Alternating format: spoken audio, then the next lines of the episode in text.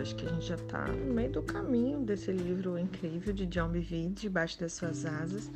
Vamos iniciar o capítulo 10, que fala sobre dupla honra.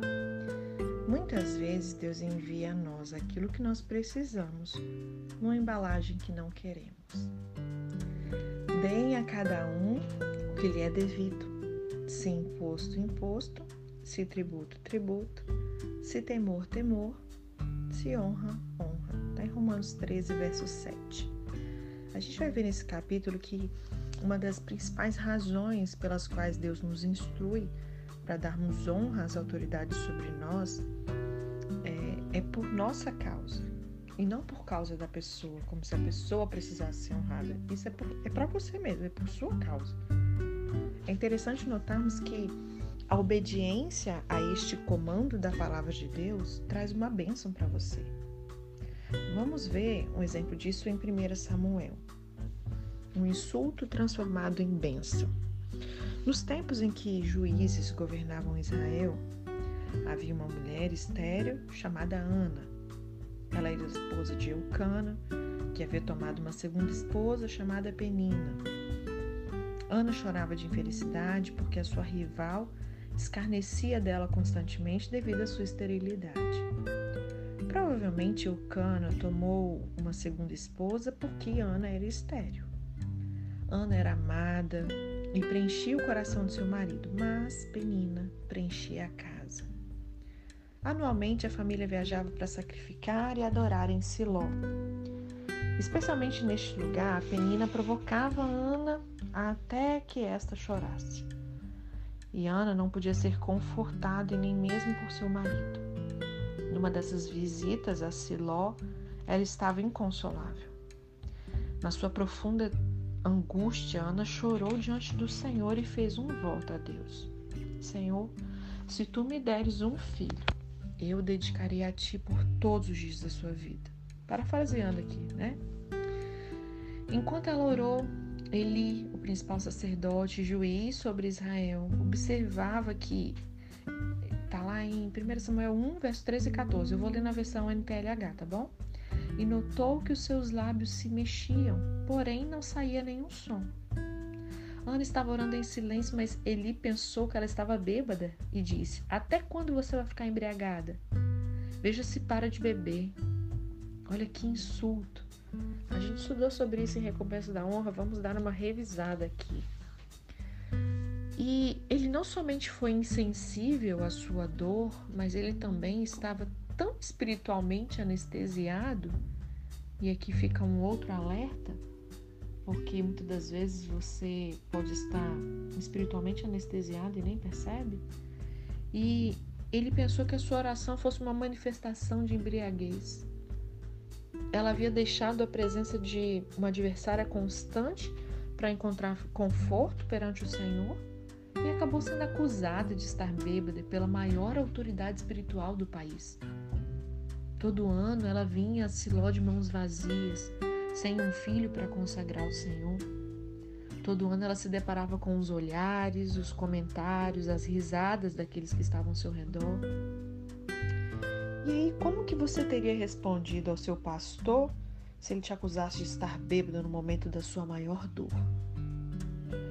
Talvez você tivesse pensado, deixa o pastor titular. Será que ele não sabe não que eu estou jejuando e clamando a Deus?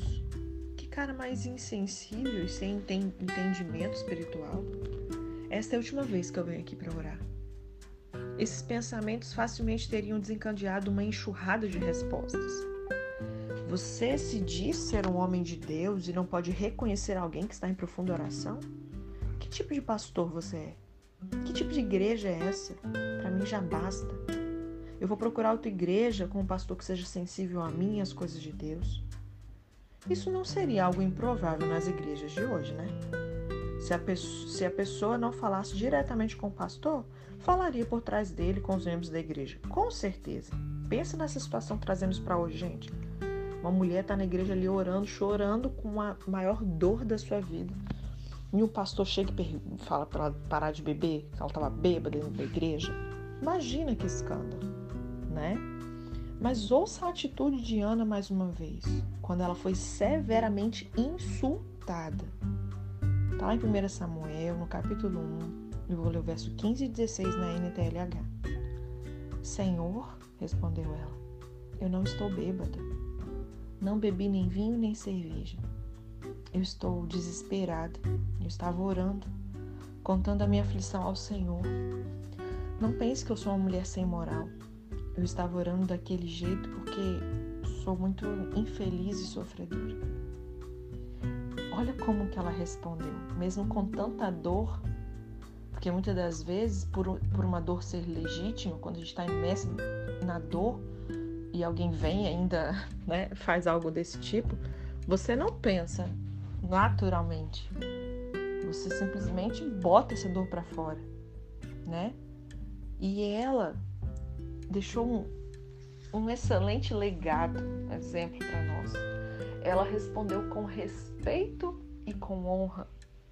Embora as ações e avaliações dele estivessem longe de serem dignas de respeito e honra, ela honrou a posição de autoridade na vida dele. Ela fez questão de lhe garantir que não estava bêbada e sem moral. Na realidade, aquele que tinha padrões de comportamento excessivo naquele tempo era Eli, e o seu julgamento parava sobre ele mesmo. Vale notar que Ana não focou no comportamento dele, mas no seu próprio comportamento. Ana era uma mulher que verdadeiramente temia ao Senhor. Se alguma coisa estava errada, estivesse ali errada com o líder, Deus iria tratar com ele. Como que nós precisamos desse tipo de verdadeira submissão e humildade hoje? E a resposta dele para com Ana mudou. Mediante essa resposta dele, isso trouxe uma mudança nele, é o que eu tenho dito sempre.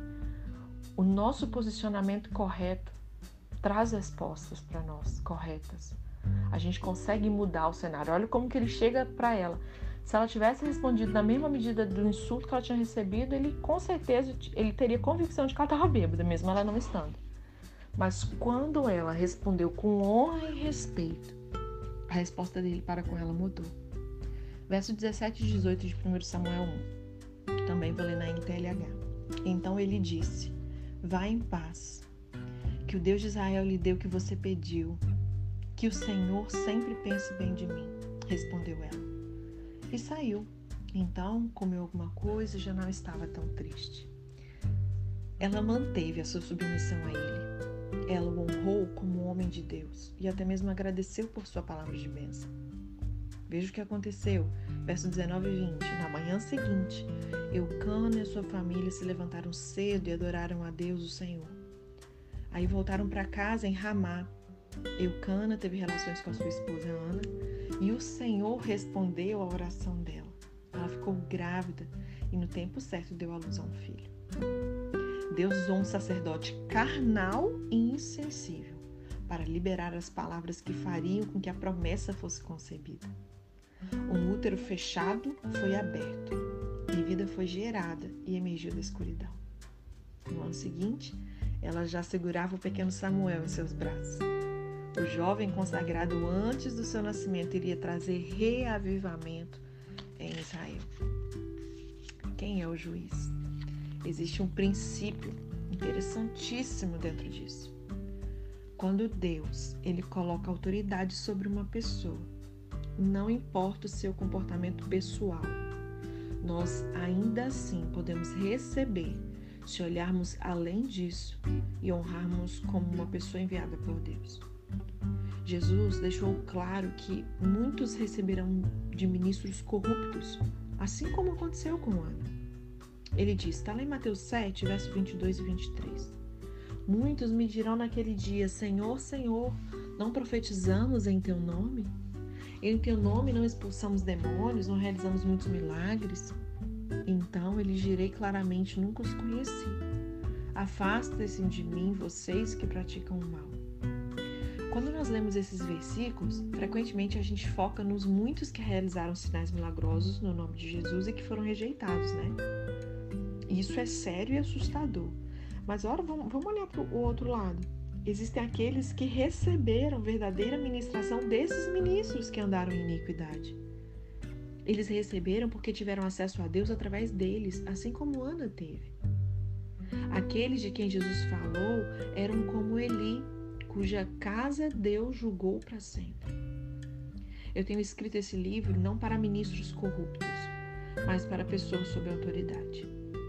A Bíblia não deixa dúvida de que existem autoridades corruptas e autoridades santas.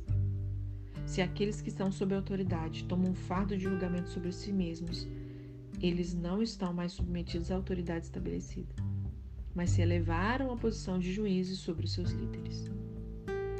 Seus corações se elevaram em orgulho acima daquele que Deus colocou sobre eles. Tá vendo como existe assim? Eu não sei se vocês conseguem perceber o é muito tênue, é, é um detalhe quase que imperceptível se não for o Espírito Santo para trazer luz, né? Então, muitas das vezes você pode pensar, não, não sou orgulhosa, não tenho orgulho. Mas sim, o seu coração se eleva ao orgulho quando você passa por cima daquele que Deus colocou sobre você. Né? Em essência e inconscientemente, não estou falando que seja consciente, é inconscientemente, é como se você estivesse dizendo a Deus, já que o Senhor não está exercendo juízo, eu farei. Quem que é o juiz? Ana reconheceu a autoridade na vida de Eli e o honrou. Ele a julgou e insultou, mas mesmo assim ela o honrou. Se ela tivesse de acordo com o que via e ouvia, talvez tivesse julgado o comportamento dele. Contudo, ela não vivia pelo raciocínio natural. É um outro problema.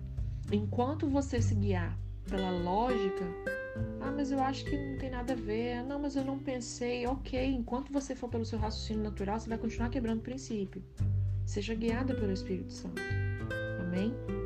Então, ela não vivia pelo raciocínio natural, mas pelo temor do Senhor e pela autoridade divina. Ela confiava em Deus, o qual julga com retidão. Ana sabia aquilo que mais tarde Jesus confirmou lá em João 13, 20 quem receber aquele que eu enviar, estará me recebendo. E quem me recebe, recebe aquele que me enviou. Lembre-se bem, Jesus enviou Judas revestido de poder para realizar milagres e expulsar demônios. Mas Jesus sabia que Judas seria revelado ali como um iníquo. Ó João 6,70, não fui eu que o escolhi, os doze? Todavia, um de vocês é um diabo. Jesus o conhecia através do discernimento encontrado no temor do Senhor. É, é muito interessante. A gente de fato pode ter discernimento quando a gente tem temor do Senhor, mesmo antes do pecado ser evidente. E eu falo agora como líder. Quantas coisas eu tenho visto e percebido por conta do, do discernimento que eu encontro no temor do Senhor antes do pecado ser evidente. E eu espero que o Senhor possa falar ao coração de cada um de vocês. Judas, ele realizou atos milagrosos e voltou regozijando com outros porque os demônios se submetiam a ele no nome de Jesus, né? Confere lá em Lucas 10, 17 e Marcos 6, versos 7 a 13. As pessoas receberam ministração das mãos de Judas? Pois é, as mesmas mãos que roubaram da tesouraria do ministério. Absolutamente. Quando abandonar? Permita-me que deixar um claro um ponto essencial. Se estiver provado que uma autoridade na igreja está em corrupção, um pecado flagrante, nós não devemos continuar bebendo da sua fonte contaminada, ok? Vamos trazer um equilíbrio aqui nós somos instruídos claramente a deixarmos. Se o líder, por exemplo, está envolvido em adultério, homossexualidade, extorsão, roubo, heresia algum outro pecado que você saiba, né, ou que já tenha sido exposto publicamente, e permanecer no erro e não se arrepender, saia logo debaixo desse seu, do seu ministério. A Bíblia é clara com relação a isso. Não devemos sequer comer com essas pessoas. Vocês lembram do texto de 1 Coríntios 5? Releia na sua Bíblia aí, 1 Coríntios 5, verso 9 a 11. Ele não está falando de você se sentar com ímpio, ok? É de crente mesmo. E no caso de Eli, não está claro se Ana sabia ou não do comportamento corrupto dele e de seus filhos. As pessoas que receberam de Judas estavam provavelmente também inconscientes de que ele era um ladrão e um traidor em potencial. Ao se referir à liderança da igreja, Paulo disse lá em 1 Timóteo 5,24: Os pecados de alguns são evidentes, mesmo antes de serem submetidos a julgamento, ao passo que os pecados de outros se manifestam posteriormente. O ponto principal, se a vida de um líder é corrupta e o julgamento de Deus ainda não é evidente, certamente virá, seja nessa vida ou na eternidade. Você não tem que julgar ou expor algo que você não tenha certeza.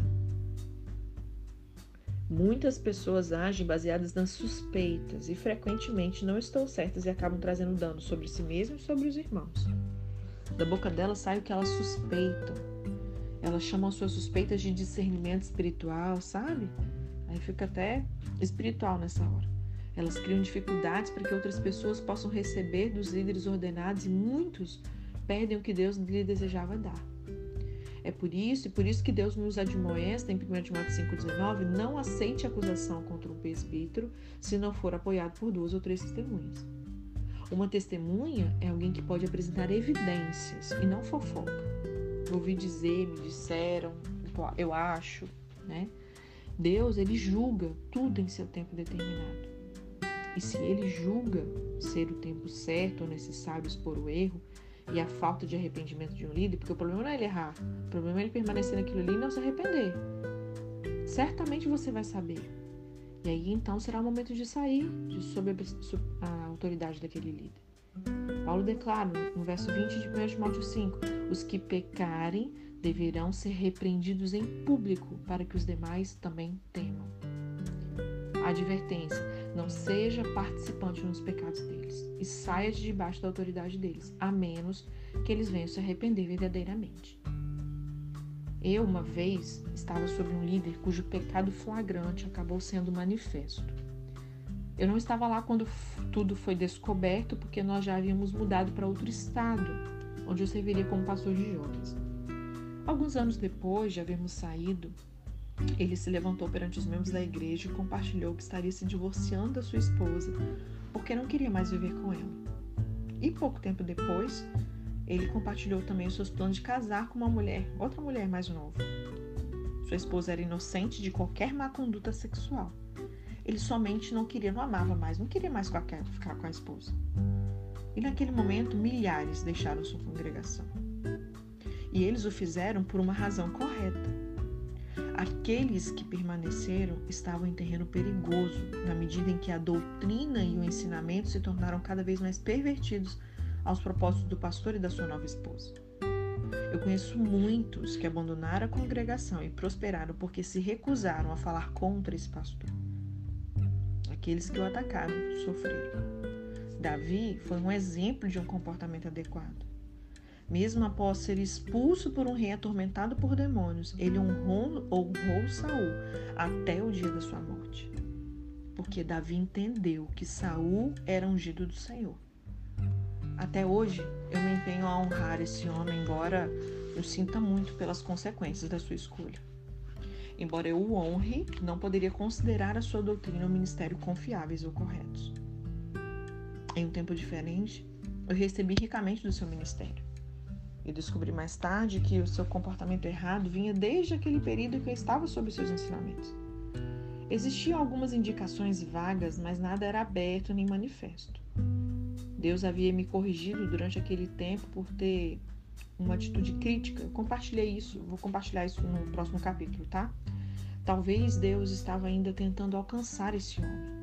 Naquele momento não cabia a mim fazer algo. Deus havia me colocado sob a autoridade dele. Eu não estava encarregado de julgar se ele era digno ou não de recebermos dele. Assim como Ana recebeu de Eli. Muitos também receberam desse homem durante aquele tempo. Para finalizar, vamos falar da autoridade, a ordem da autoridade espiritual. Vamos voltar às palavras de Jesus e examinarmos é, através de líderes santos em vez de homens como Eli. Vamos ver aqui as palavras do livro de Mateus, Mateus 10, verso 40 a 42. Quem recebe vocês, recebe a mim, quem me recebe, recebe aquele que me enviou.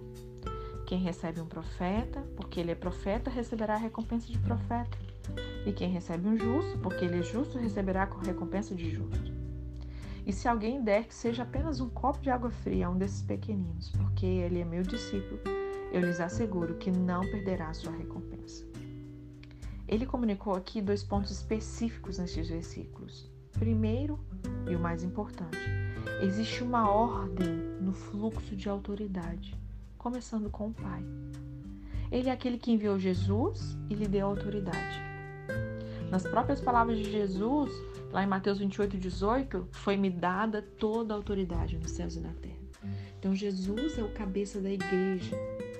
O dia virá em que ele entregará o reino a seu Pai, após colocar todos os seus inimigos sob os seus pés, conforme você pode conferir em 1 Coríntios 15, verso 24 a 26.